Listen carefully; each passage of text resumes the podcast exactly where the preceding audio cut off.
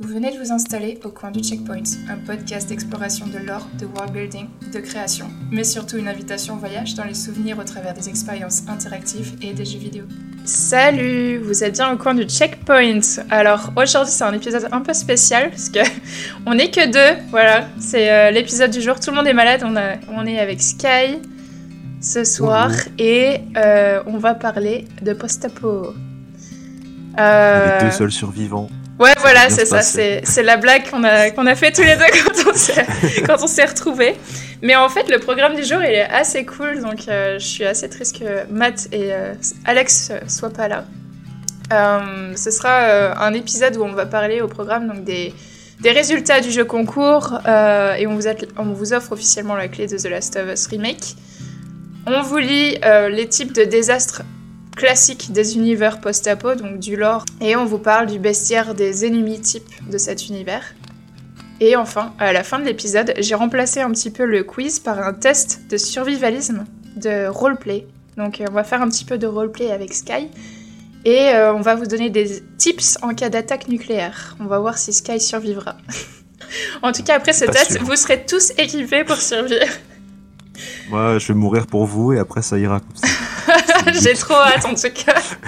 Mais euh, je pense que ça va être intéressant. Donc voilà, si vous voulez savoir comment survivre une apocalypse nucléaire ou juste une frappe, euh, restez, euh, restez jusqu'au bout. Et on va commencer avec le, traditionnel reco. Est-ce que tu as une reco pour nos auditeurs, Sky? Moi, j'ai une reco récemment. Bon, moi, je, dors beaucoup la nuit. Et euh, c'est pas vrai. En une... non, c'est pas vrai. En une ou deux soirées, j'ai regardé euh, tout Cyberpunk euh, Edge Runners, qui est donc euh, l'animé qui est dans le même setting que Cyberpunk 2077, le jeu vidéo. Mm. Et c'était vraiment très très cool parce que c'est un animé qui se libère un peu des contraintes de l'animation japonaise avec tout ce qui est censuré et tout. Du coup, il y a beaucoup de c'est assez violent comme on peut imaginer un univers cyberpunk il y a des super musiques et tout, c'est très stylé. Euh, dans tous les sens du terme, dans le sens c'est stylisé et stylé. Ouais. Et, euh, et tu, ça t'embarque pour 10 épisodes de 25 minutes à peu près, sans, sans compter l'ouverture et, les crédits de fin, donc c'est à peu près 20 minutes par épisode. Donc ça se consomme assez vite et c'est vraiment cool. C'est très très bien fait, ça, ça t'emmène, juste ça t'emmène dans, son monde. L'animation est, sympa, c'est pas fluide, c'est une espèce de, tu sais, comme euh, Spider-Man Miles, Morales, euh, les mm. frames sont un petit peu euh, coupés, mais c'est très bien fait. C'est du studio Trigger pour ceux qui connaissent et c'est reconnu comme étant un des très bons studios d'animation pour tout ce qui est action mm. et, et, qui part un peu dans tous les sens. Et là, bah, on leur donne des cartes blanches, ils partent vraiment dans tous les sens. Et avec des voix japonaises aussi, de ce que Avec des voix japonaises, avec des doubleurs anglais très bons aussi, si vous aimez pas les, les voix japonaises. Ah ok, c'est cool. Euh, il y a de tout. Je connais pas les voix françaises, par contre, j'ai pas écouté. Il me semble qu'il y en a. Ah ok. Et, euh, voilà, c'est très très bon, et moi je vous conseille euh, d'aller jeter un œil. Ok, bah hâte d'aller le voir, et puis peut-être pour un prochain épisode, Tease Tease euh, perso, moi, ce que j'ai adoré, c'est aussi une série que j'ai commencé et j'ai tout regardé en deux jours. c'est euh, la série House of the Dragon que j'avais pas commencé à regarder, mais oh, c'est trop bien. C'est trop trop bien. Je retrouve la vibe de, des early Game of Thrones que je regardais euh, toute seule chez moi quand j'étais étudiante, euh, dans ma petite chambre d'étudiante et tout. je sais pas, ça m'a rappelé cette vibe d'il y a dix ans. Et euh, c'est euh, c'est gore, hein, c'est du médiéval bien crado, euh, bien comme bien comme on l'aime quand on retrouve de, Game of Thrones. C'est très bien filmé. Il y a un petit peu moins de budget que Game of Thrones. J'ai l'impression que les, les, dragons sont moins bien animés, les décors sont, sont faits un peu plus vite. Mais c'est très bien cherché niveau direction artistique et j'adore les décors, les costumes. ils ont mis le budget là où il fallait. Et la scène de joute, en premier épisode qui introduit euh, la saison est incroyable. C'est filmmaking masterpiece pour moi. Donc mhm. euh, House of the Dragon, euh, c'est une bonne surprise. honnêtement, j'étais un petit peu blasée de la fin de Game of Thrones. Je savais pas si j'allais regarder la série, la suite. Finalement, je me suis laissée tenter et tous les personnages sont trop cool. ils ont, ils sont, ils sont tous intéressants. Ils ont un côté, une part sombre et une part claire et un arc très sympa, très fouillé. Donc voilà, j'en suis jusqu'à l'épisode 5 pour l'instant et c'est très bien. Mieux, c'est cool si ça a réussi à rallumer la flamme. Ah ouais, carrément. ça me donne un mix de vibe entre The Witcher et Game of Thrones. Tu vois, le côté politique et euh, le côté médiéval crado euh, Ah, c'est cool. Ouais. J'aime bien, c'est, bien, j'aime bien les trucs un peu euh, viscérales comme ça qui te montrent que c'est pas juste joli. Bah, c'est ce que j'avais aimé, bah, justement dans Cyberpunk, euh, la scène d'introduction, c'est un gars qui est devenu fou à cause des prothèses. Mm. Et, euh, et bah tu le vois, il, enfin il fait vraiment un carnage dans la ville. Il te montre que c'est pas, même si c'est du futur et tout, tu peux espérer que ce soit un peu clean. C'est pas clean. Ouais. J'aime bien. Ouais, carrément.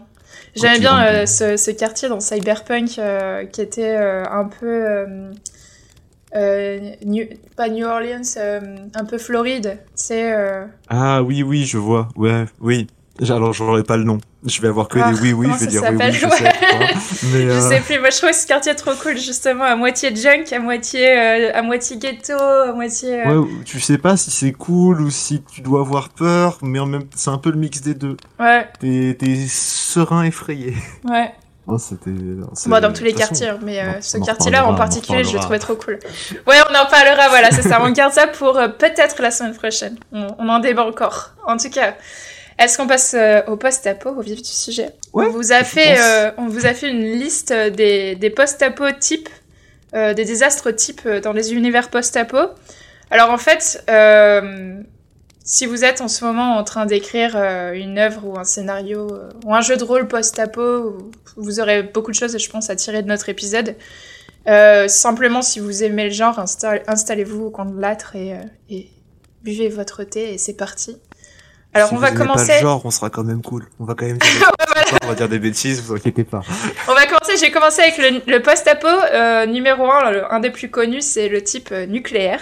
Donc ça, c'est le post-apo classique hein, euh, de l'humanité qui s'est autodétruite dans une guerre impliquant des armes de destruction massive, euh, où les gens sont victimes donc euh, d'une catastrophe nucléaire. Et c'est un genre de post-apocalyptique qui est né généralement, euh, enfin qui est tombé pendant la guerre froide où les gens avaient peur euh, bah, voilà, de, de l'armée russe, enfin les gens aux US généralement, parce que ça a commencé dans les comics euh, où, où ils racontaient donc, euh, la, menace, euh, la menace soviétique avec les bombes, la menace de la bombe, du missile nucléaire qui pourrait tomber sur les États-Unis.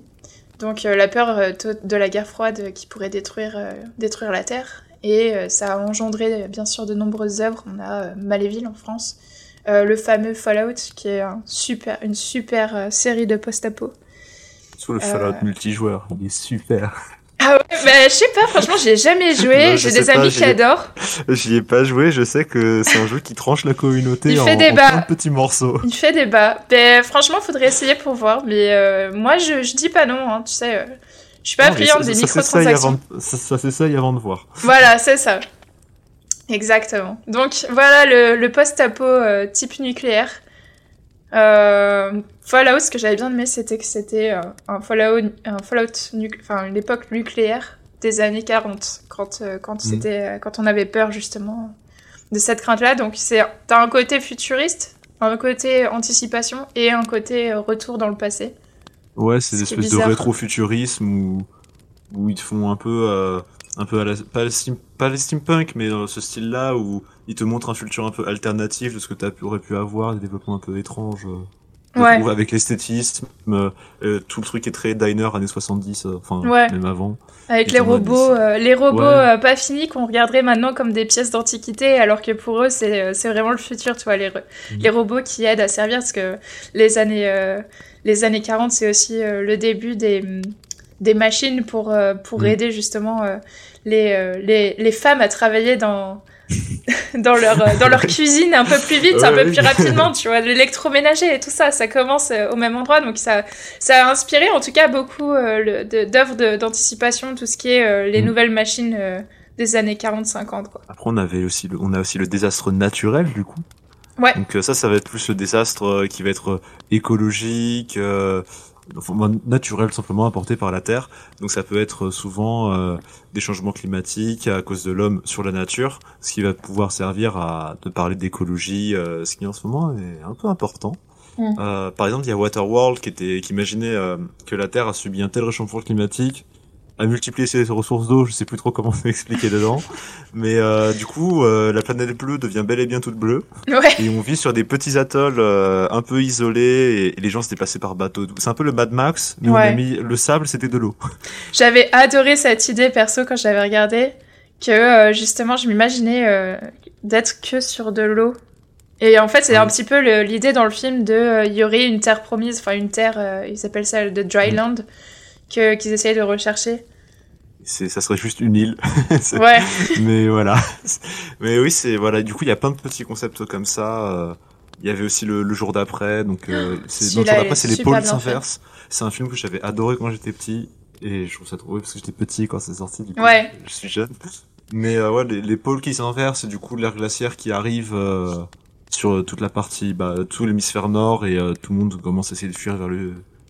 Je sais plus vers où il fuit.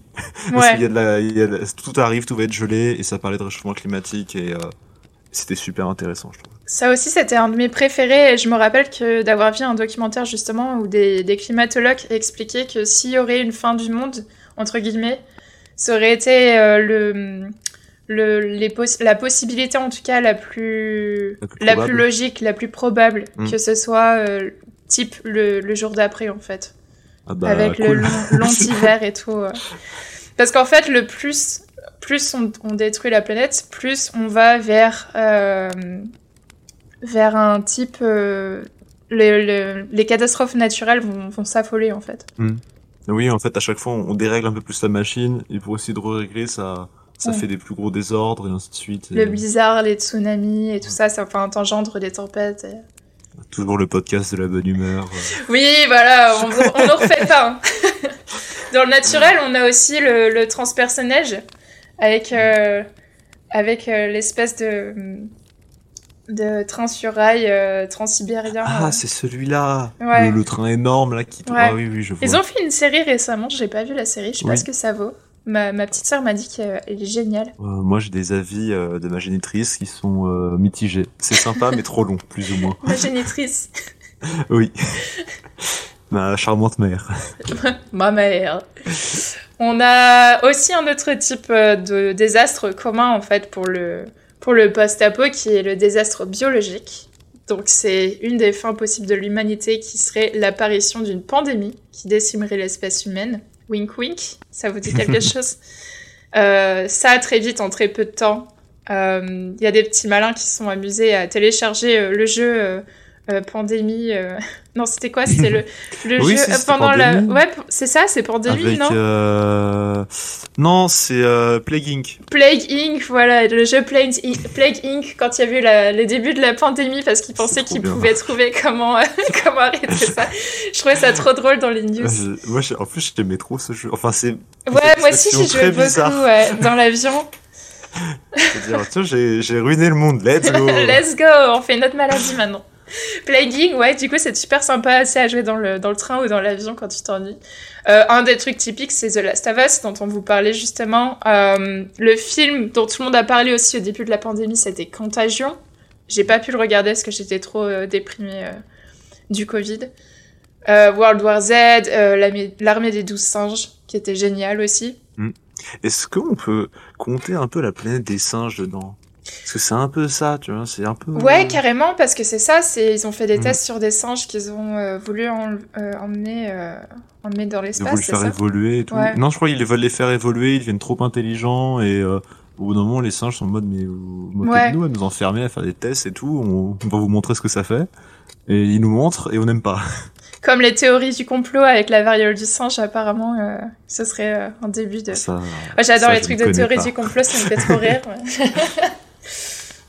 en tout cas, Il y a du coup aussi le, le désastre industriel euh, slash militaire. euh, donc ça c'est bon encore une fois un désastre écologique. euh, mais cette fois c'est pas la, la planète, c'est plus nous. On, on s'est dit vas-y, on, on va créer, on va faire des trucs. Et Mm. ça a mal tourné. Euh, donc vous connaissez euh, par exemple par des robots, des ordinateurs euh, comme Terminator, Ghost in the Shell, euh, tout ce genre de choses qui sont bien ancrées dans la pop culture. Ou sinon juste pas besoin d'avoir créé un super ordinateur, une IA incroyable. Juste, euh, on a fabriqué beaucoup de choses, ça a été trop pollué et du coup on peut plus vivre sur Terre. Ça c'est très simple aussi. Donc Mm, mm. ça, ça va être plus genre euh, Wally où on va retrouver des gens Ouais. qui surfent sur des fauteuils euh, tout gras, tout gros, qui bougent plus dans leur vaisseau spatial pendant qu'on a un petit robot tout mignon qui fait des petits blocs. ouais. Et euh, sinon, il y en a aussi, euh, alors la, la guerre, euh, juste la guerre entre les gens. Pareil, mais pas à la même échelle que le nucléaire. C'est des plus des petites guerres qui vont faire que les ressources vont s'appauvrir et que tout le monde va un peu s'entretuer. euh. Ouais. Ou imagine une, une euh, guerre massive euh, énorme euh, entre tous les pays du monde. Bah, par exemple, si jamais il y a plus d'eau potable ou ce genre de choses et qu'on commence à se battre pour cette ressource, ça Ouais. finira forcément par euh, un débouché pas très sympathique, quoi. Ça pourrait arriver, en vrai. On Ouais, a un autre... euh, la joie, la joie. Ouais. on- Comment on parle de, désastre euh, Voilà. Euh, on a un autre type de post-apo qui est le post-apo de type social. Donc ce serait, euh, par exemple, un effondrement des liens sociaux entre les hommes, une ruine économique à grande échelle, donc un épuisement des ressources naturelles qui pourrait être là en ce moment, euh, ce qu'on- on récupère tous les, toute l'énergie fossile. Imagine euh, s'il y en a plus que ça pourrait engendrer. Euh, un affrontement, pourquoi pas, euh, ethnique ou religieux. Dans, dans le type de post-apo social que j'imagine, c'est typiquement The Handmaid's Tale, où les femmes ne peuvent plus se reproduire, à part certaines, et que ça recrée un nouvel ordre, un nouvel état de manière générale, et que les femmes deviennent des machines, des machines engendrées. Euh, C'est- joyeux, ça. D'ailleurs, euh, je sais pas si tu connais, euh, j'ai écrit traduit du par un nom de merde en français. Oui, du coup, je viens d'aller voir, je voulais Parce voir ce que c'était. Tale, écarlate, je refuse, voilà, c'est ça, ça s'appelle la servante écarlate. Ça me fait trop rire, ça me rappelle, on Et a, mais un- on a un groupe, on a un groupe avec la famille euh, sur WhatsApp, et ma mère qui m'avait écrit, vous connaissez la servante écarlate? Moi et ma, ma soeur, on dit, hein, la servante écarlate, de quoi tu parles et tout. Je suis allée googler, ah mais c'est The Handmaid's Tale, c'est un nom Mais- trop Mais moche. pourquoi ils l'ont traduit comme ça? Aucune idée, mais je sais pas, le- la traduction, euh, traduction française est hideuse. Euh, Il y a des traductions comme ça qui me font. ouais. Oh, Moi, je vais faire un épisode hors série sur les traductions canadiennes des titres de films. Oui, c'est vrai, Parce que, parce que Dirty Dancing qui devient danse lascive, danse la Ça- cime. moi, ça, ça me régale ce genre de nom. J'ai trop le même, tu sais, du chat qui fait, euh, qui fait danser ses bras. Voilà, je vous fais un, je vous fais un signe, vous pouvez pas le voir dans le podcast.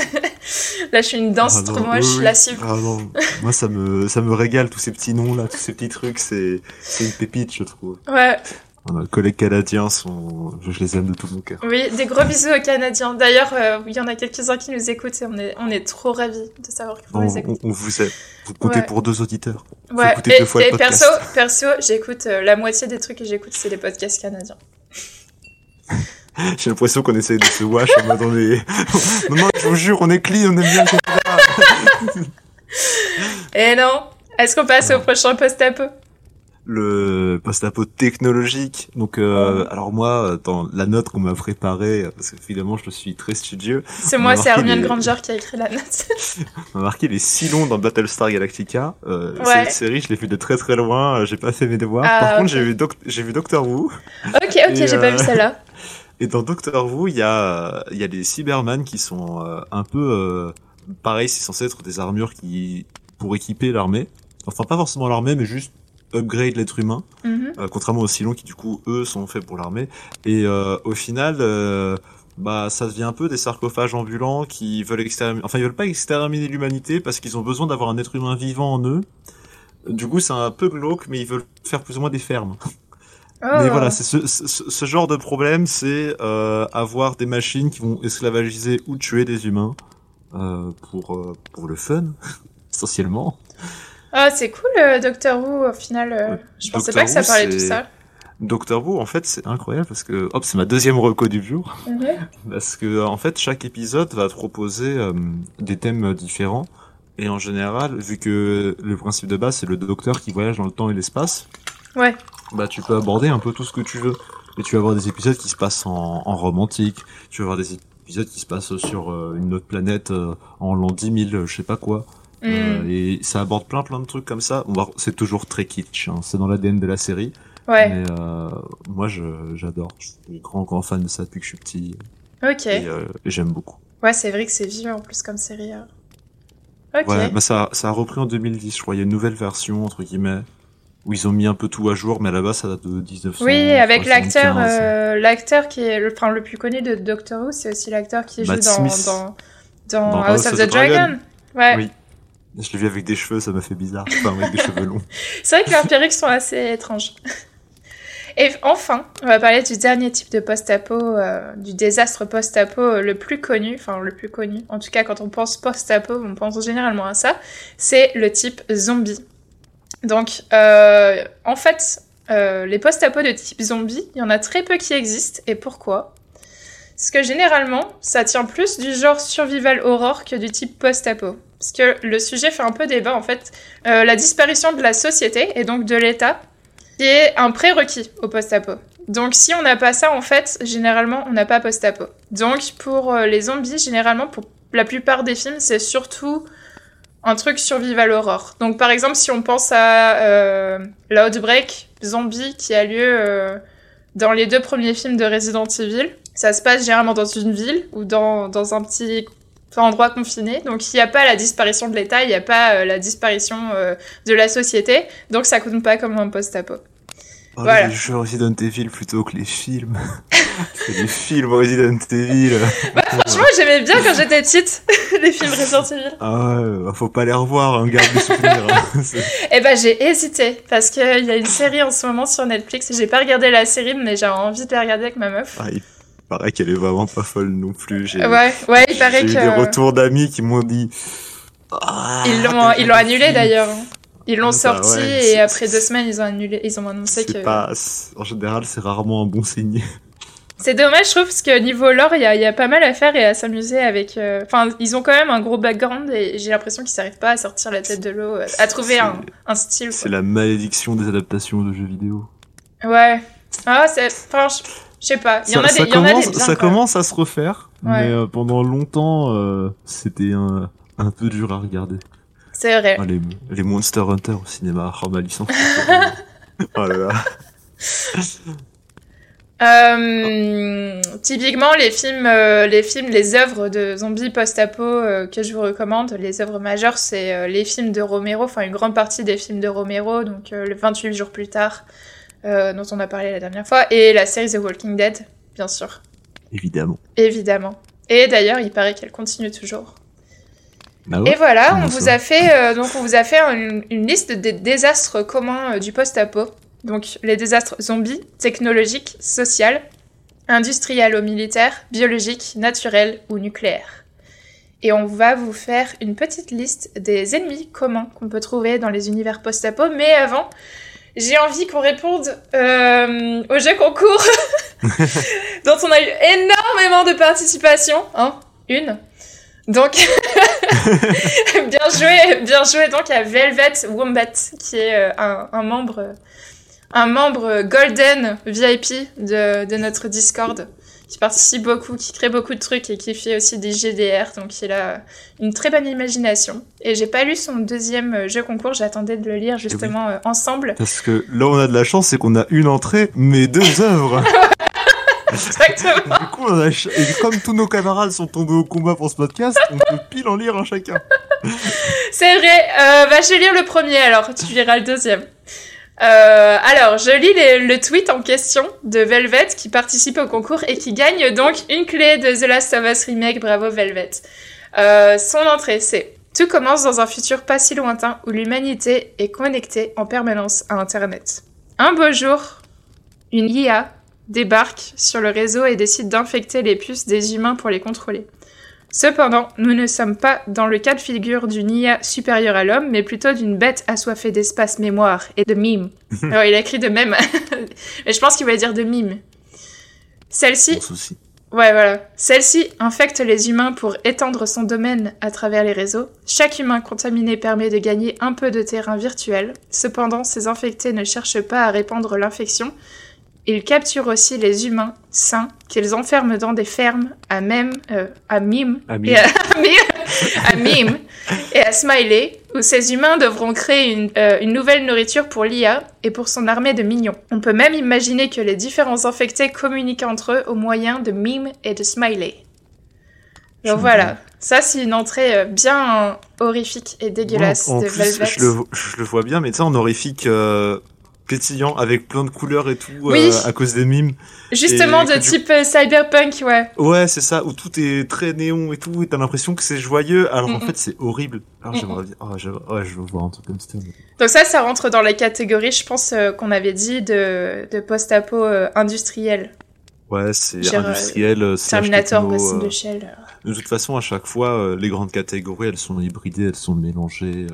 C'est, ça reste rarement dans une case. C'est un peu comme, euh, tu sais, les archétypes euh, dans les, les, dans les jeux de, ouais, jeux de combat. Mais ça, c'est un truc très niche, mais c'est, c'est ce qui pop dans ma tête à chaque Ouais, fois. ouais. Mais euh, c'est à chaque fois, c'est, c'est pas parce qu'il y a ce type-là qu'il faut se cantonner à ça. C'est vous allez chercher un peu ailleurs, vous hybridez, vous mélangez, vous créez. Ouais, exactement. Donc, n'hésitez pas à hybrider. Là, on vous a donné des, des tips de quels sont les, les désastres communs. Mélangez-les entre eux et faites euh, votre propre sauce. Et du coup, on a la deuxième chimère qui a été postée par euh, toujours euh, Velvet Wombat. H- ouais. Euh, High five. Oui. Donc, on est toujours sur une idée d'infecter, d'être infecté par des plantes. Mais au lieu d'être un champignon, il s'agit d'un arbre dont la graine n'arrive à pousser que dans un corps humain. Parce qu'on présente la bonne température et les bons éléments organiques.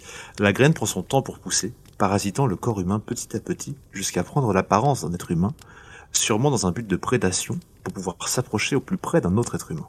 Hmm. Cependant, cette ressemblance physique n'est pas son seul outil de chasse. Durant la pousse, la plante s'approprie aussi, souvent- aussi les souvenirs de son hôte. Arrivée à maturité, ces plantes imitent donc les humains avec plus ou moins de réussite ou de logique. On a pu apercevoir des plantes ayant grandi sur des sportifs faire des tours de piste sans fin. Et, excusez-moi, j'ai- on s'est- dont, dont certaines ayant poussé au sein de restaurateurs pouvaient imiter les gestes de la vaisselle dans un évier vide. Donc en fait, Ah. elles arrivent à nous imiter, mais pas forcément à comprendre tout euh, le, le Ouais, pourquoi sans du comment. savoir exactement pourquoi. euh. Ah, je bien. Oh, c'est trop cool. J'adore cette entrée.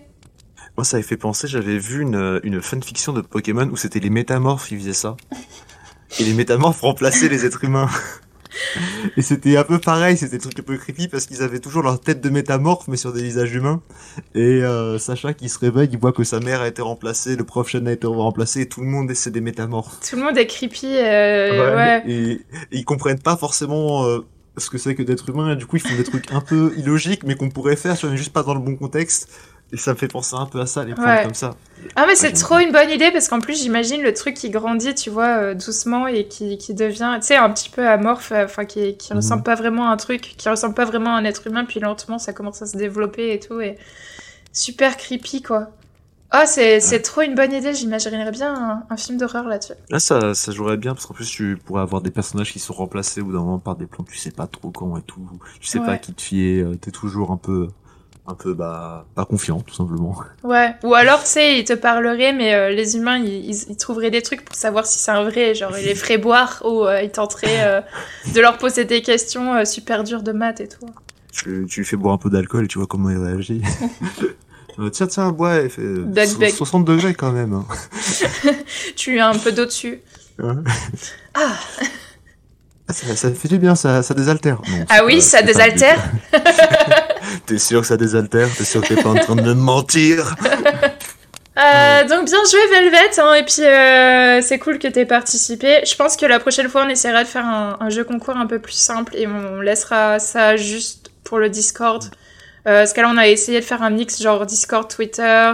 Euh, on n'a pas eu ça de participer, on a eu pas mal de gens qui nous ont dit que c'était trop compliqué de réfléchir à, à un point chimère sur les zombies. Donc je pense que la prochaine fois on essaiera de garder un côté créatif mais euh, de faire euh, un truc un peu plus simple. Ouais, on trouvera plus simple, on prendra moins de votre temps, vous inquiétez Voilà. pas. Donc, euh, en tout cas, bien joué à toi et je t'enverrai la clé euh, du coup euh, ce week-end. Euh, bah pour toi qui écoutes le podcast, tu, tu l'auras avant que tu l'auras avant que qu'on le publie. Euh, on va passer au type d'ennemis que vous pouvez trouver, donc le bestiaire des ennemis du post-apo qu'on vous a préparé et ça rentre entre plusieurs catégories.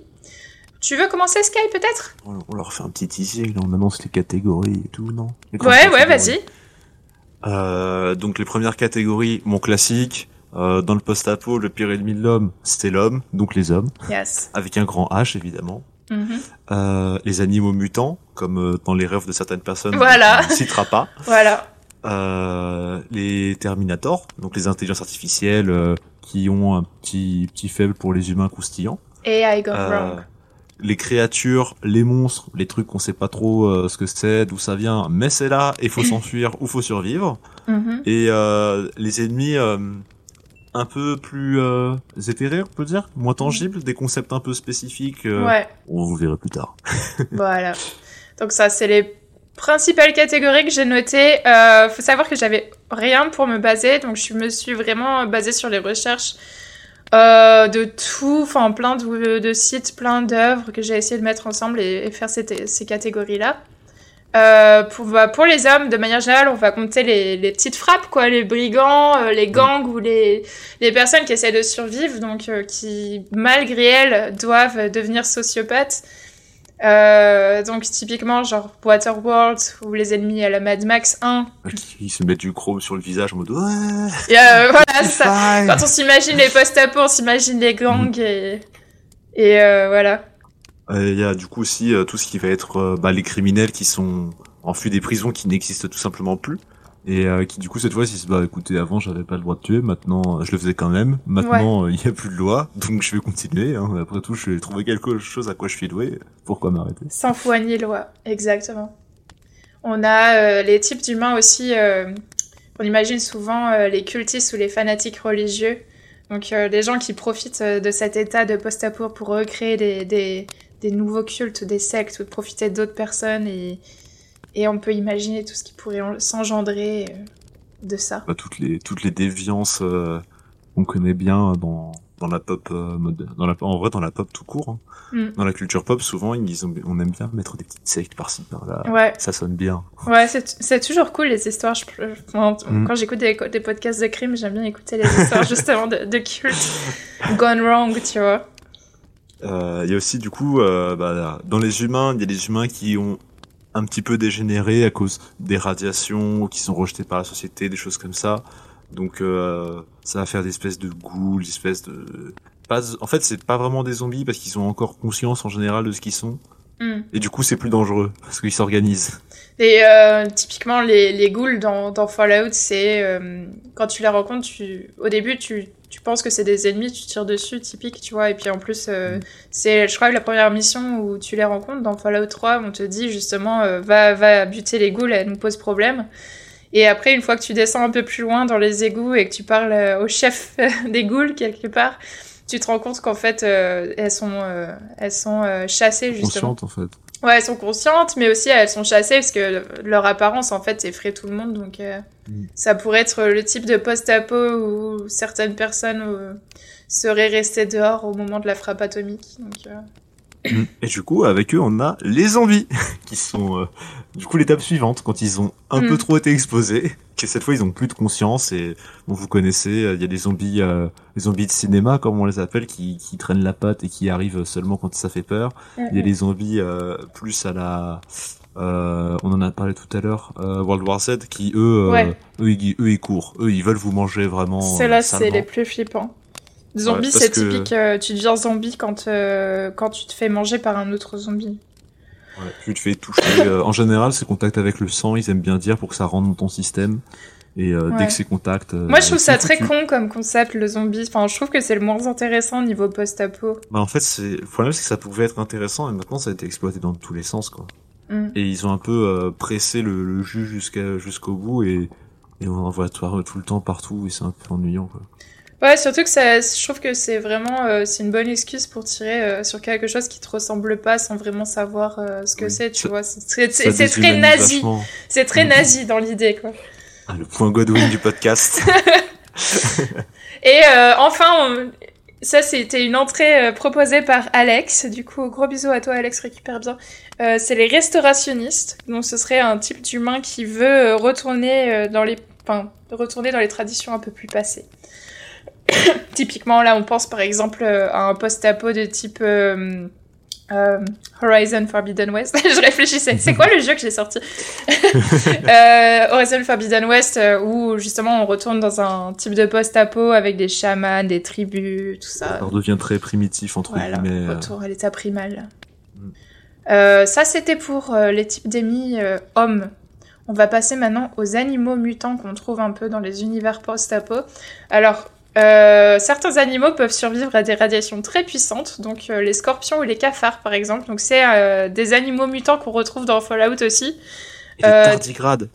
Oui, des animaux Les- géants. Des Les tardigrades. waterbears. Quoi les tardigrades, les tardigrades, c'est les waterbears en anglais. C'est des petits trucs, c'est enfin, c'est un peu nul parce que c'est vraiment microscopique, mais ça survit à, à des tonnes de de trucs, ça survit à la pression, ça peut survivre quasiment dans l'espace, à des températures extrêmes, euh, mais c'est cannibale. Euh, du coup, c'est un peu triste parce qu'ils se mangent entre eux. Mais, Dommage. voilà, c'est le genre d'espèces qui peuvent survivre à des radiations et on pourrait voir des tardigrades géants et à mon avis, ça, ça ferait peur. Vous ne passerez pas. Euh, donc voilà, donc euh, dans Fallout, pourquoi il y a des scorpions et des cafards géants? C'est parce que euh, ces euh, créatures seraient euh, des créatures qui survivraient à- à- aux frappes nucléaires. Donc euh, si on imagine un post-apo de type nucléaire, on imagine des rats de scorpions et des cafards géants. Euh, ce seraient donc des espèces prédominantes, peut-être même prédominantes euh, par rapport à l'homme. Que je Euh. pense qu'un cafard géant contre un humain, ah, c'est voilà, c'est mal parti quoi. Non merci, les petits, ça me suffit déjà, c'est Ah, pour quand me... on voit que les pour me petits faire cafards, bah, ça peut survivre sans tête, quoi. Donc bon, je pense que l'humain- euh, en général, l'humain sans tête, c'est plus complexe, quoi. Ah, le- cafard, c'est bien dégueulasse. Euh, on a aussi la planète des singes, euh, l'idée de la planète des singes, donc les expériences euh, ratées ou les expériences qui tournent mal, les expériences de laboratoire. Déjà, petite parenthèse, faudrait arrêter ça. Mais les gens ont pu imaginer des scénarios, donc tout ça. Expérience gone wrong. Et puis il y a aussi tout simplement les, les meutes entre guillemets d'animaux, euh, tout ce qui est loup euh, ou chien qui re- retournent à l'état sauvage et qui bah, ont besoin de chasser pour survivre. hein. donc Mm. euh, au bout d'un moment, ils voient, euh, enfin ils voient plutôt, excusez-moi, un, un petit groupe d'humains qui ont l'air tout faibles. euh, bah eux, ils, eux, ils voient juste une banque nationale de nourriture. Si, si on arrive à taper là-dedans, Ouais. on serait, on serait confortable.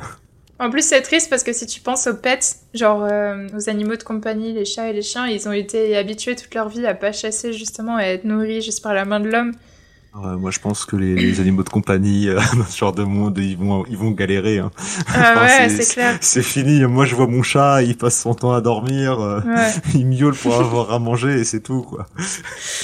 pareil. Euh, ça, c'est pour les animaux mutants de manière générale. Euh, on va, je, dis, ah, je me rends compte que je dis tout le temps ça. Je dis tout le temps de De- manière générale. Faut que j'arrête de dire ça. Je vais, je vais me, possible. je vais me forcer. Ok. Euh, les prochains. L'intelligence artificielle gone wrong. Euh, Qui, de manière générale, ce sont les IA. Euh, personnellement, je pense pas que ce scénario soit probable, mais on imagine quand même que ça puisse arriver. Euh, on a typiquement euh, les, IA, les IA qui s'amusent à tromper les hommes. J'avais adoré le film Ex Machina, Ex Machina, justement. Machina, là, je pense, Ex Machina. Euh, manipulés donc pour les amener à une mort certaine ou, ou à obtenir des faveurs d'eux. Euh, GLaDOS dans Portal, GLaDOS, Westworld. incroyable. Mais Westworld aussi, Mm. avec euh, le, les systèmes d'intelligence artificielle qui commencent à se rebeller aussi. Euh, mais personnellement, Ex Machina, euh, c'était un film complètement ouf sur, euh, sur ça, et euh, je vous le recommande énormément. C'est pas du post-apo, hein, mais c'est une bonne ref de DI Gone Wrong. Et il y a aussi, du coup, plutôt que des IA, bon, ça reste un peu des IA, parce que c'est les robots, les machines euh, qui sont corrompus, mais c'est des IA qu'on voit. Parce que les IA d'avant, c'est plus les IA, c'est un système qui, du coup, n'a pas vraiment de corps exécutif ou quoi que ce soit.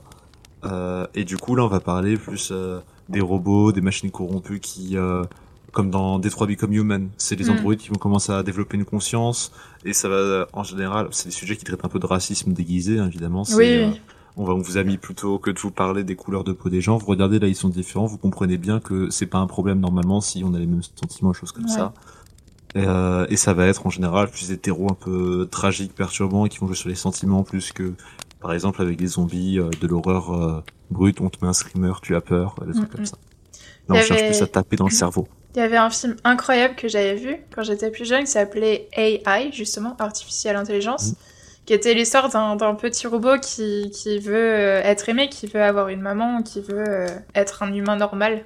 C'est un peu une, euh, un concept qui se rapprochait de l'histoire de Pinocchio, tu sais, euh, de- Mhm. du pantin qui veut être un vrai petit garçon. Je veux être un vrai petit Je veux être un vrai petit garçon Bah là, c'est un petit garçon qui veut... Enfin, un- il, a, il a tout, en fait, c'est un acteur qui joue, donc Mhm. il a tout de l'apparence humaine, except euh, c'est un, robot, donc des fois, il fait des, des trucs un peu différents.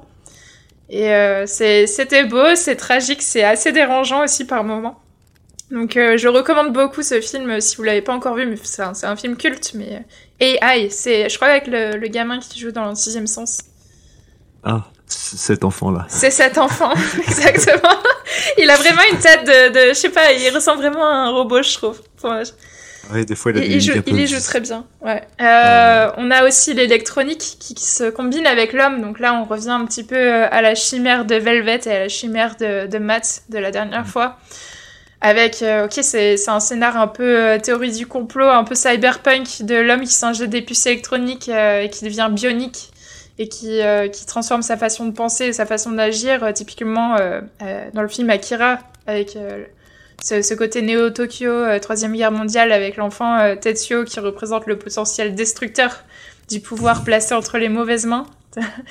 Et tu- tu- je pense que tu te rappelles très bien euh, à quoi il ressemble vers la fin du je, film. Je, je vois très très bien. euh, Et oui, oui.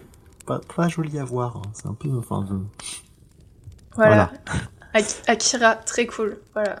Euh, prochain... Prochaine catégorie, type les du créatures et les monstres. Oh oui, c'est parti. Euh, donc c'est les créatures en général. euh, des fois, on sait pas trop d'où elles viennent. On se balade, on vit notre vie et paf, apocalypse. euh, créatures qui sortent euh, soit des failles des abysses, vu que c'est quand même un territoire qu'on connaît pas du tout et qui est assez large sur notre planète. Ouais. Les abysses, c'est donc les fonds marins inexplorés.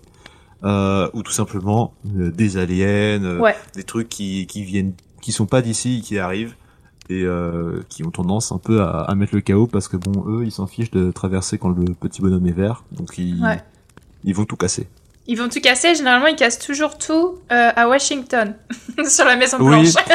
En, en fait, c'est parce que c'est là qu'on a mis euh, depuis l'espace, on voit qu'il y a un, un petit bip rouge, du coup ils se disent ah c'est Ah, là, il y a des gens. Voilà. The Landing. Pad. Du coup, c'est très sympa à Washington de prendre tout pour nous. hein. Nous, on reste bien tranquille. on les regarde, on fait ah c'est pas mal ce qui se passe là-bas. Nous, on va se cacher. Et... Non, Euh, oui, voilà. Le monde est évidemment centré sur l'Amérique, c'est bien connu. C'est bien connu. On a aussi, euh, pourquoi pas dans un, dans un type d'apocalypse un peu plus spirituel, euh, pourquoi pas des divinités ou des créatures démoniaques euh, qui seraient basées sur un culte ou une mythologie et qui viendraient foutre la merde sur Terre. Mm. Donc ça pourrait aussi arriver. Ça, il y a plein de mangas là-dessus. ils aiment bien. Mm. Euh, faire un, il y a le Ragnarok, un truc comme ça, et puis paf, il y a les, il y en a un récemment, c'est euh, Valkyria Chronicles, je crois, qui s'appelle, et euh, c'est du coup les champions des humains qui doivent se battre contre les champions des dieux parce que ils ont les dieux ont décidé que l'humanité, c'est bon, ça faisait trop de trop de bordel, donc on va les tuer. Et mais avant, on regarde peut-être peut-être qu'on peut s'amuser encore un peu avec eux. Et si on s'amuse, on peut les garder encore un peu, sinon c'est fini, c'est plié, plus d'humains. D'accord, ok. J'allais dire, j'ai écrit ce, j'ai écrit ce prompt là, mais euh, j'avais aucune idée de choses en tête. Je me suis juste dit ça pourrait arriver, mais Bah, il y, y en a qui le font. Il y en a qui le Mhm. font. Et il y en a un au milieu, là, que t'as sauté, la forme ah, j'ai pas vu. Oui, t'as raison. Moi, ça me fait En, en gros, c'est euh, une forme atomique nouvelle et complètement impossible à contrôler. Par exemple, de la matière euh, informe qui se déplace dans tout ce Mhm. qu'elle trouve. Et moi, quand, tu, quand j'ai lu ça, j'ai pensé tout de suite à Stray. Est-ce que c'était en pensant à ça que... Ah, alors moi j'ai- je pensais ça. Il y a un livre que j'ai lu euh, de comment ça s'appelle? De l'autoroute? Mince, il y a un livre que j'ai lu il y a longtemps. Euh, et en fait, euh, c'était un livre de post-apo, l'autoroute sauvage, ça s'appelle. Mhm. Et c'était un livre de post-apo où, d'ailleurs, c'est une femme qui l'a écrit euh, justement pendant les années 40 et elle a écrit sous couvre d'un, enfin sous le couvert euh, d'un nom d'homme pour le publier. Mhm. Et ça parle justement de post-apo dans les années 40, c'est assez marrant. Mais c'est des ennemis, c'est des sortes de billes, c'est des, des boules informes qui se déplacent et en fait qui mangent tous euh, les hommes sur leur passage. Et t'as beaucoup de rats aussi, et le- les boules se fusionnent avec des rats, c'est assez bizarre. Enfin, du coup, ils, ils savent pas donner des noms, ils, ils les appellent les billes. Et, euh, et c'est assez flippant parce qu'en fait, c'est un type qu'on qu'on n'imagine même pas, mais imagine ces espèces de, billes vertes qui bougeraient, euh, qui feraient des formes, qui feraient des montagnes des fois. Au secours. C'est le truc que ton cerveau, il a même pas le temps de comprendre Voilà, que exactement. déjà mort. C'est assez bizarre fais, comme mais qu'est-ce que c'est que ce boom Et euh, voilà. Mais coup, c'est vrai je- que ouais, dans je- je- Stray, ouais, il y a aussi. euh, Parce que le truc de stress, je suis en mode c'était bah, des- on sait pas trop ce que c'est. Ils sont là, ils mangent tout. Ouais. Du coup, j'ai en mode, ah, c'est peut-être ça vient de là. Oh, D'ailleurs, la scène, quand le chat se fait bouffer, c'est c'est traumatisant. Ah, moi, je, je suis trop L'animation bon de la jeu vidéo, je ne l'ai jamais vu. On en je discutait vu justement sur le Discord, ça en a traumatisé plus d'un. Et Non, enfin, mais j'ai. Le, le jeu fait mal. Ouais, le jeu fait mal. Et on y est presque à la fin, mais on le finit toujours pas, il faut, faut qu'on le finisse. Et Mm. enfin, dans la catégorie des ennemis les moins tangibles, en gros, euh, qui est un concept encore plus effrayant pour moi, c'est euh, la flore, donc les, les spores empoisonnés relâchés dans l'air. Euh, Il y a un film de Night Shyamalan qui s'appelle Phénomène. Euh, en anglais, c'est The Happening. Et c'est ça, justement, le concept. C'est euh, des spores qui sont rejetés par des, par des plantes, parce que les plantes se rebellent, en gros. Et euh, elles forcent les gens à se suicider. Oh, oh, ah, c'est, oh oui, c'est Ouais. glauque. Ouais, c'est du, c'est du Night Shyamalan. C'est assez glauque. Parce que- euh, Parce bizarre. que moi, j'ai lu, euh, j'ai lu un, un bouquin. Alors, j'ai lu la moitié de la saga. Ça s'appelle Autre Monde, qui est écrit par Maxime Chatham, si je me trompe pas. Qui vient de, ça vient de ma ville, ça vient de chez moi, ça vient de chez moi. Et euh, en gros, euh, c'est la Terre qui se rebelle contre les humains parce que réchauffement climatique, tout ça et tout. Mm. Et du coup, euh, il- elle va un peu, elle, elle envoie une espèce d'énorme tempête euh, pour euh, reset le monde et elle sauve plus ou moins que des enfants Mm. euh, qui vont avoir plus ou moins des pouvoirs, mais euh, petit spoil, les adultes, il y en a qui survivent, sauf qu'ils deviennent complètement fous parce que ils sont pas censés survivre et ça devient des barbares qui veulent exploiter les enfants et tout. euh, Mm. Et euh, bon, c'est un truc, euh, c'est de la post-apo pour ados du coup, Ouais. euh, mais c'était assez sympa. Et du coup là, l'ennemi entre guillemets qui déclenche l'apocalypse, bah, c'est la planète qui est en mode, eh j'en ai marre là, vous faites n'importe quoi, euh, moi je vais mourir, alors euh, paf, on enclenche. Mm, Et mm. ça fait un peu le, c'est un peu toujours cet ennemi conceptuel qui est, qui est pas, en fait, on peut rien faire contre parce que, bah, on peut pas stab une planète, tu vois. Mm, c'est compliqué. Et euh, voilà. Ouais, c'est vrai. Franchement, la nature qui, qui se rebelle, euh, c'est c'est exactement ça. C'est c'est tout Mm. autour de nous. C'est notre système, c'est notre, euh, c'est notre respiration, c'est notre... c'est Mm. la vie. Donc euh, voilà.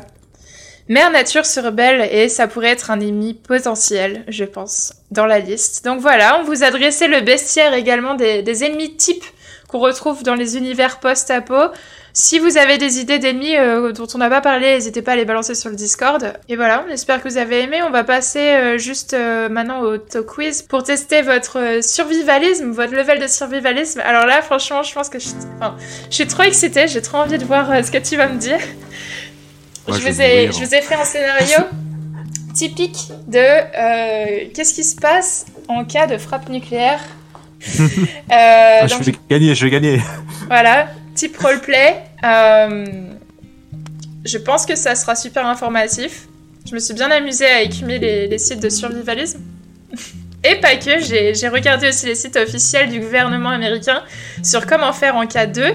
Ne triche pas, ne va pas sur internet, j'ai juste envie de savoir, après que tu me donnes tes réponses, je dirais euh, euh, quelles sont euh, les actions recommandées. Voilà. C'est en, en 5 chapitres. En 5 chapitres, j'ai combien Ouais. de vies?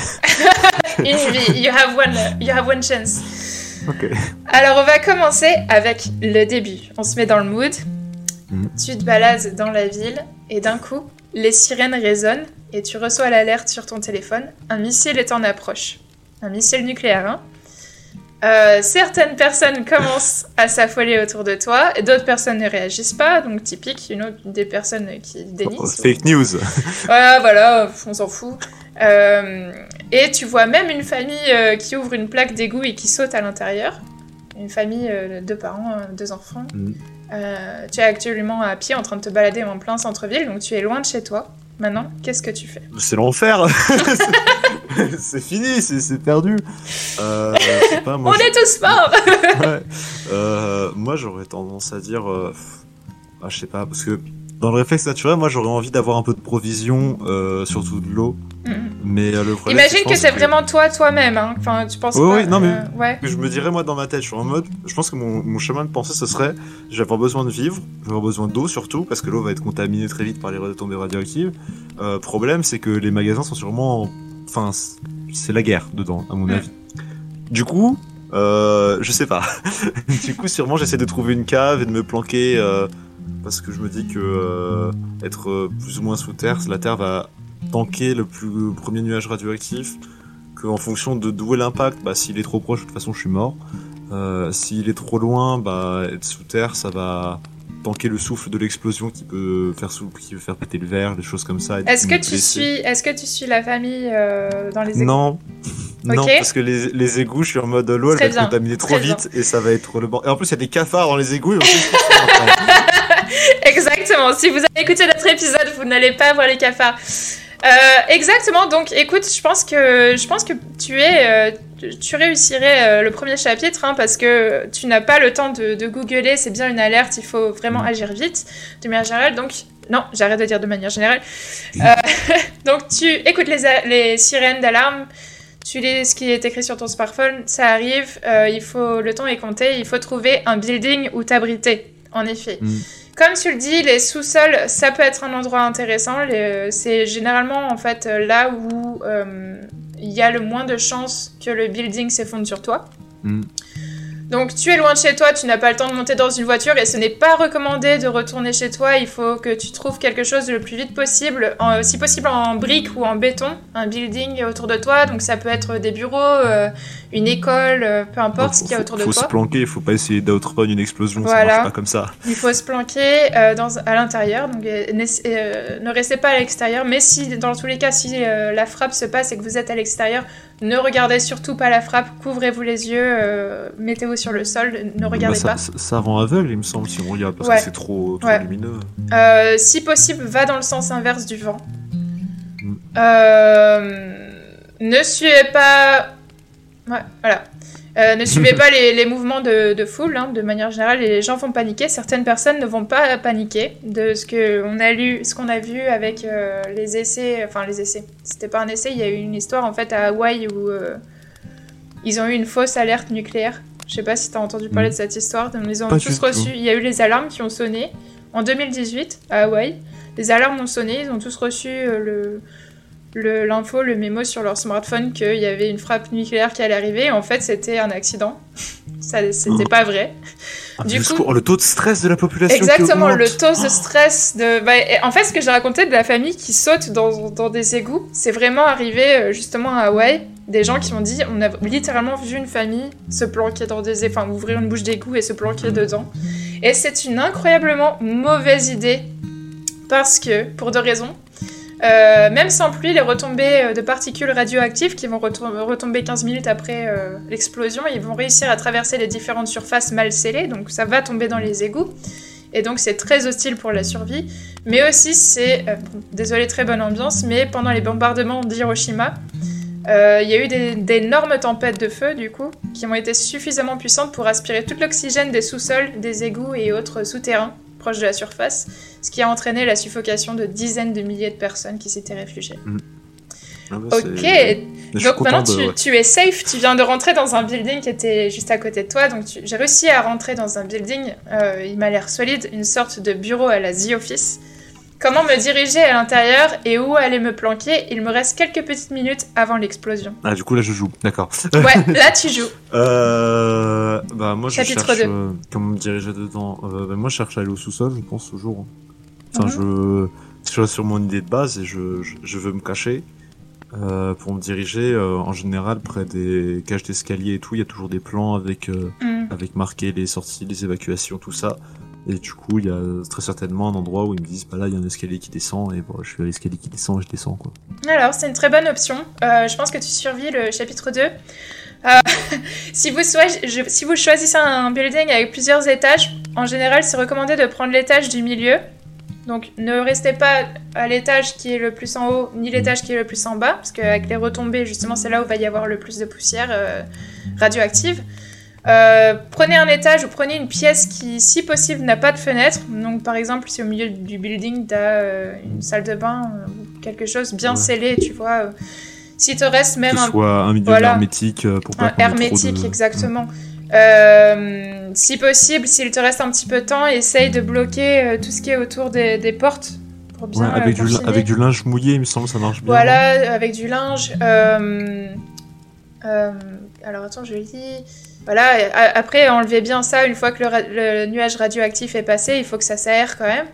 Euh, le- la bonne idée, en effet, comme je te disais, c'est d'aller dans les sous-sols ou dans la cage d'escalier centrale, parce que c'est la partie du building généralement la plus solide, donc celle où tu as le moins de chances que le building s'écroule. Ah, ça, je savais pas, ça. Ouais. J'ai lu ça euh, aujourd'hui aussi. Et couvre-toi si possible euh, la bouche et le nez avec un masque, une écharpe ou une serviette. Mm. Ah, ça, on connaît grâce au Covid, euh, merci. voilà, si vous en avez, je pense que vous en avez tous chez vous maintenant, c'est bon, prenez-le. Euh, et donc voilà, donc tu as survécu le chapitre 2. Chapitre 3. Let's go. Chapitre 3, ça y est, ça tremble, ça vient d'exploser, tu entends des cris il y a quelques minutes. Euh, donc tu t'es enfermé dans la salle de bain, loin des pièces à fenêtre. Qu'est-ce que tu fais maintenant? Euh, moi, je pense que j'attends. Ouais. En fait, je sais- là, je sais vraiment pas quoi faire parce que normalement, bah, si t'as l'explosion qui est. Enfin, normalement, il y a deux souffles quand il y a une explosion, il me semble. Du coup, c'est pas très bon de sortir après juste qu'il y en ait une première. Mhm. Donc, euh, avec les connaissances que j'ai, je suis en mode, bon, moi, j'attends encore au moins un bon quart d'heure. Grand minimum. Ouais, au moins. au Grand, grand minimum. Parce que je pense que ça serait plutôt du 2-3 heures que j'attendrais. Alors, je, je dirais même quelques jours. Ouais. Alors- Oui, non, mais ah, pour l'explosion. Non, mais après, Ah moi, oui, j'ai oui. faim, j'ai soif, il faut que j'aille manger un peu. C'est vrai que Sky, il a faim, il a déjà pensé. C'est la première chose qu'il a pensé, c'est les provisions.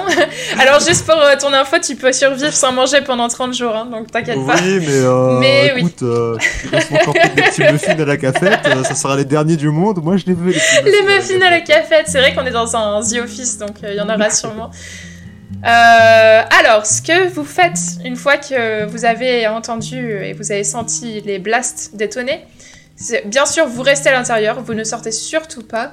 Euh, en cas d'explosion, vous avez environ 15 minutes avant que vous commenciez à avoir les particules radioactives qui redescendent, qui retombent. Et c'est là où vraiment ça devient très dangereux aussi, c'est que euh, ces particules-là, il faut pas que vous les respiriez, il faut pas qu'elles vous touchent. Donc, c'est Euh, 15 minutes pour les muffins. Ouais, Ou tu les mets dans le micro-ondes, tu sais, pour les...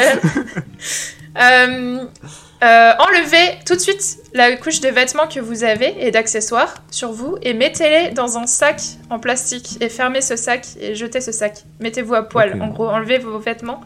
Ouais, tout et ce la qui était première explosé à ouais, l'air, quand ça a explosé, exactement. on le vire. Et... Ok. Ouais, on vire les vêtements, euh, on les ferme dans un sac plastique et on... ça, ça dégage. Euh, et la deuxième chose qu'il faut faire très vite, c'est de prendre une douche dès que possible. Alors je sais que les gens vont dire ah oui mais euh, l'eau elle est radioactive maintenant. Euh, Faites-le dès que possible, même si elle est un tout petit peu radioactive, euh, c'est mieux pour vous de vous doucher parce que vous vous, Ouais, parce que si l'eau a été contaminée, elle est... ça l'est un petit peu alors que les particules le sont pures. Ouais, pense, hein. exactement. Euh, c'est vraiment euh, une des choses les plus euh, importantes, c'est de prendre une douche tout de suite dès que possible une fois que ça a détonné. Surtout, lavez-vous bien votre corps et vos cheveux, votre visage, mais surtout, pas d'après-shampoing, parce que ça attire les, mat- les matériaux radioactifs qui vont s'accrocher à vos cheveux. Donc pas Ah d'après-shampoing, pas de lotion ou de crème pour le visage, évidemment. Ça aussi, ça va être la même chose, ça va attirer les trucs. euh, Ouais, tout, ce qui est corps gras qui va Voilà. juste euh, faire éponge en fait, c'est ça? Même effet. Et euh, ne frottez pas votre peau très fort avec le savon parce que vous pourriez accidentellement vous créer des micro-coupures. Et il faut surtout pas que votre corps ait des micro-coupures. Donc voilà, on pense aux gens qui sont Ah Ouais, faut que je me, sa- je me lave des, Mm. des radios, des radio, de la radioactivité. Non, ne faites pas ça.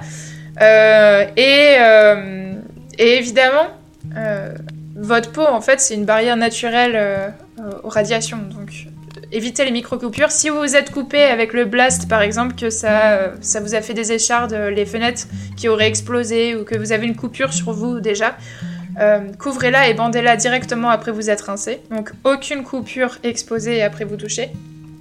Mouchez-vous. Essuyez-vous bien l'intérieur des oreilles, des paupières, euh, du nombril, enfin là où il pourrait y avoir euh, de, la, de la poussière qui reste. On lave. Tout. Voilà, on lave tout. Euh, même, je crois qu'à Hiroshima, il leur avait recommandé de se couper les cheveux. Mais Ah après, ils ont Non, dit que c'est vaut mieux, vaut mieux en fait bien se laver les cheveux que se les couper, c'est plus utile apparemment. Euh, là, l'info importante à en tirer ici que j'ai vue, c'est que vous pouvez rejeter facilement 85 à 95% de la radioactivité sur votre corps en enlevant vos, vêt- vos vêtements et en prenant immédiatement une douche. Ah ouais, à ce point. Ouais, donc euh, Ah, c'est vraiment énorme. c'est énorme. Donc ça c'est le truc primordial à retenir de, Ah de la survie là. Ah ouais. Oh, mais les douches sauvent des vies, on n'aurait pas cru. hein. Et oui, voilà. Bande de crados, lavez-vous Euh, chapitre 4, donc maintenant voilà, euh, tu t'es bien lavé, t'es en mode survie, tu t'es bandé tes, euh, tes coupures. et tu es prêt à rester enfermé chez toi à long terme dans ce bâtiment que tu ne connais pas pendant plusieurs jours. Quelle est ton, ta méthode de survie? Euh, bah, Les vivres, les vivres, manger, Ouais. boire. Ouais, les vivres. Euh, Alors, comment tu manges? Euh, bah de l'eau, je pense qu'il faut pas prendre du coup de l'eau du réseau. euh, Oui, on ne boit pas l'eau du robinet, voilà. évidemment. Du coup, plutôt bah, de l'eau en bouteille. Si possible, qu'on dit l'explosion, ça m'arrangerait. euh, de la nourriture, je pense, boîte de conserve, tout ça, parce que ça doit être Ouais. relativement imperméable euh, aux retombées. Je pense que je, je passe un petit coup d'eau dessus avant, c'est pour éviter. Ouais, nettoie bien ou tout ce que tu touches, tout ce que tu utilises avec une serviette, tu nettoies.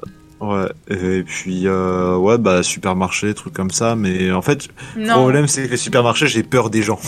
ne sors pas. Ce n'est pas recommandé de sortir. Il Oui, n'est pas recommandé de sortir. Tu restes, euh, tu Oui, restes chez toi et tu survis avec ce que t'as. Non, en plus, si je suis dans un building genre office, il y a forcément à manger dedans, donc je me débrouille dedans. Oui, il doit y avoir une ca- Ouais. cafette. Voilà, tant que c'est en fait euh, sous scellé de manière générale, ça va. hein. Euh, surtout, ne touchez pas à tout ce qui est euh, légumes ou fruits, parce que ça, ça va être, même si c'était dans le frigo ou dans le réfrigérateur, ça, ça doit être c'est con- hein. contaminé maintenant. Ouais, tout est rentré dedans. Et un truc que tu m'as pas dit qui, qui est super important, c'est qu'il faut rester informé aussi. Écoute la radio, la télé ou ton téléphone euh, pour voir ce que ce Ah, qu'annoncent mais moi, les en- autorisés. moi, je tweete, hein. Je tweete. C'est vrai, tu vas tweeter Enfin, il moi, va des, tweeter. moi, je fais des, je fais des vlogs. euh, fais, Regardez, c'est mon troisième jour. Sur Twitch. un dernier muffin. C'est mon troisième jour, j'ai remarqué. Euh, donc voilà, et restez, restez à l'écoute. Donc, euh, généralement, restez au moins 24 heures à l'intérieur. Ne sortez pas, même si, euh, même si voilà, votre, votre chat était dehors et que vous devez le sauver et tout ça, ça n'en vaut pas la peine. Votre chat est, est fini maintenant. Désolé. Chapitre 5, donc. Enfin, tu entends à la radio qu'il est conseillé d'évacuer la région. Comment tu t'y prends? J'ai pas le permis, je suis dans la sauce. De toute façon, Euh. on ne monte pas dans les voitures. Surtout, ne montez pas dans les voitures. Les voitures, elles sont complètement contaminées. Euh, petit vélo, petit vélo, je passe le karcher dessus avant. euh, et euh, j'ai des bonnes non, bah, je pense en vrai j'y vais à pied, c'est peut-être le mieux. Ouais. Parce que euh, je me dis que tout ce qui peut. De ce, de ce que je me suis informé sur Twitter, il y a quelques personnes qui m'ont dit là, euh, pendant que j'étais enfermé, euh, les trucs physiques, peut-être euh, il y a peut avoir des dépôts dessus et tout, alors que mon corps, si je l'ai lavé, normalement, c'est Ouais. ça devrait être bon. Ouais. Donc euh, des petites baskets et puis un petit baluchon, euh, le muffin de la café, Voilà. le dernier sur lequel j'ai dessiné un petit visage parce que je commence à devenir fou et je lui parle. et, euh, et, et je Sur marche, les quoi. poussières radioactives, j'ai dessiné un visage. Je l'ai appelé Maxime. J'ai permis, il est sympathique. Non, c'est c'est Frank. Hank Comment Oui, s'appelle le ballon j'avais plus ce nom-là, du coup j'ai ressorti un nom de mon enfance et voilà. Euh, alors, euh, généralement conseillé d'écouter la, ra- la radio ou la télévision pour obtenir des informations sur les itinéraires d'évacuation qui vont vous partager. Euh, va y avoir des abris temporaires qui vont être mis en place et des procédures à suivre, donc euh, restez informés encore une fois. Fermez tout ce qui peut être ventilé dans le building, euh, enfin en tout cas dans la pièce, euh, si c'est un grand building, ne vous embêtez pas, mais clim, cheminée, etc., si c'est encore en J'ai condamné les 449 fenêtres du building. C'est ma forteresse. Jour 89. Que personne ne s'approche. Euh, parce que vous voulez pas que les particules radioactives euh, s'éparpillent euh, plus tard. Emportez avec vous certaines choses utiles que vous avez bien essuyées auparavant, donc lampe de poche, des piles par exemple radio à piles, portatives, de la nourriture, de l'eau d'urgence. Ce qui est très pratique, c'est d'avoir un, petit, une petite trousse de premiers soins avec des médicaments essentiels ou des pansements. Euh, voilà, le site de survivaliste, il commande aussi un ouvre-boîte euh, et de l'argent et des chaussures très solides, c'est possible, pour que ça ne pénètre pas. Et n'oubliez surtout, ça recoupe avec euh, ce qu'on vous disait aujourd'hui sur notre bestiaire. N'oubliez pas que vos voisins peuvent avoir besoin d'une assistance spéciale. Euh, en particulier les nourrissons, les personnes âgées ou les personnes handi- handicapées. Donc en cas d'apocalypse, ne devenez pas de bad guy. Ah, Moi, je t'avoue que là, j'étais vraiment parti. euh, Moi, je partais tout seul. Hein. Ouais, j'avoue, t'étais parti en mode, euh, en mode Ah non, non, survivant et euh, tout. euh, les autres trop dangereux, hein, trop dangereux. Ils vont me voler mes muffins là. euh. non, non, euh, ça va pas ça. Non, mais en tout cas, tu t'y tu es bien pris. Hein, euh. Tout ce qui est... Je pense que tu survis. Hein. Moi, j'ai menti quand je disais que j'avais pas trop vu de post-apo. En, vrai- en réalité, j'ai pas beaucoup joué à des post-apo, mais je, je consomme du contenu, genre des webtoons, des choses comme ça, où ça parle pas mal de post-apo. Donc, Voilà. je pense que. voilà. Ouais. Après, le problème, c'est que du coup, les, en général, les êtres humains euh, dans la soixantaine qui se veulent mentor, ça, je m'en méfie beaucoup maintenant. à chaque fois, ils trahissent. Là. Ouais, et je pense que c'est vraiment un truc de, de fiction que euh, les gens vont se taper en début de post-apo. Je pense que vraiment va y avoir beaucoup de soutien euh, dans les communautés. Que quand tu vois, en tout cas, Ah ouais, toi, tu penses? Ouais, je pense. Tu vois, par exemple, en Grèce, il y a beaucoup de feux chaque année, chaque été. Et je vois les Mhm. Grecs, vraiment, ils se soutiennent les uns les autres. Ils ils s'éch- enfin, ils- ils s'échangent des endroits où dormir, euh, ils s'offrent des. Ils, ils, ils envoient de l'argent. Enfin, il y a vraiment beaucoup d'aide qui se met en place. Et quand je dis, quand il y a vraiment des grosses catastrophes, généralement ça vient des communautés et avant de venir de l'État, il y a beaucoup d'aide qui se met en place euh, naturellement Ouais, entre les pas gens. faux. Mais je sais pas, moi je moi je suis encore euh, trop pessimiste sur les gens. J'aime pas les gens. du coup euh... non, moi je me barre tout seul. L'épisode bonne humeur. non, mais je peux prendre euh, ouais, je prends quelques personnes avec moi qui sont censées être sympas puis euh, au pire ça fera de la viande. Mais euh... non non non, pas de, non, pas de cannibalisme. Ok. Non, mais, non mais oui, vous voulez pas m'avoir avec vous dans une équipe de survie. Sky is that guy. Mais non, mais euh, des fois, il faut ce qu'il faut faire pour survivre. Oh non, je serais un méchant. Vous avez entendu Ouais, mais grave, je suis trop étonnée. Toi, t'étais vraiment le good guy en plus, euh, Sky, euh, de, de l'équipe, quoi. En plus, avec, avec des amis, on avait, on avait fait, on avait donné des rôles dans le, dans le truc de survie aux gens Ouais. qu'on connaissait. Et moi, tout le monde m'avait mis le leader charismatique, mais qui fait les choix durs et que du coup, on n'aime pas. et qu'au bout d'un moment, j'étais forcé de mourir dans, la, dans le truc post-apo en mode Walking Dead ou quoi Ils que vont ce te soit. jeter aux que- zombies. Ouais, parce que je serais le genre de gars à la regarder et à dire oui, mais ce mec il s'est fait mort, on pourra jamais le faire rentrer dans le camp, alors maintenant vous le finissez, c'est fini. Non. Ouais, j'ai pas un langage très développé parce que je suis un post-apo donc fini, c'est Pauvre fini. Sky. Ça t'apprendra d'avoir un mauvais karma. Mais c'est pas mon karma, moi je, veux, je fais ça pour le bien commun, vous me comprenez? S'il vous plaît. Ouais, voilà. C'était euh, c'était notre épisode post-apo. Alors, t'as aimé euh, C'était cool en, en deux, deux personnes Ouais, moi j'ai bien aimé. On Bon, c'est vrai que euh, du coup, il... des fois, euh, ça manque un peu d'autres points de vue parce que on est habitué à le faire avec eux, mais bon, il faut, faut qu'ils se remettent, faut qu'ils prennent soin d'eux, et c'est le plus important. On va pas les forcer à travailler. Voilà. Même Et si puis, pour la survie du camp, il faudrait qu'ils viennent quand même. on en fera autant, on en fera autant à deux qu'il faudra pour que notre équipe soit relax. Mais euh, en tout cas, ouais, c'est vrai. Entre une personne malade et une personne super overwhelmed avec le travail. euh, En tout cas, on leur fait des gros bisous. On vous fait des gros nous- bisous à vous. Ça nous fera deux auditeurs de plus parce qu'ils devront nous écouter. J'espère qu'ils vont nous écouter pour, euh, pour qu'ils aient tous les outils qu'il leur faut pour survivre. Faudrait faire une blague ou un taunt à un des deux là, comme ça on voit s'ils ont écouté parce qu'il y aura sur l'histoire de faire c'est quoi ça? C'est quoi, le ce gimmick? Alors attends, on fait un gimmick pour voir s'ils nous écoutent. S'ils nous parlent de pizza à l'ananas, Ok, pizza à l'ananas, c'est très bon. C'est très très bon. Et ceux qui n'aiment pas ça, euh, attends, attention à ce que tu vas dire là. attention. euh. allez bien vous faire. Quoi? Bah, Super Voilà. Alors voilà, on va voir s'ils ont écouté l'épisode. Bah, Je reviens, j'ai un truc à faire du coup. euh. On vous fait des gros bisous et vous aimez pas les pizzas à l'ananas, allez vous faire foutre. Bonne soirée, bonne journée. Allez, des bisous, salut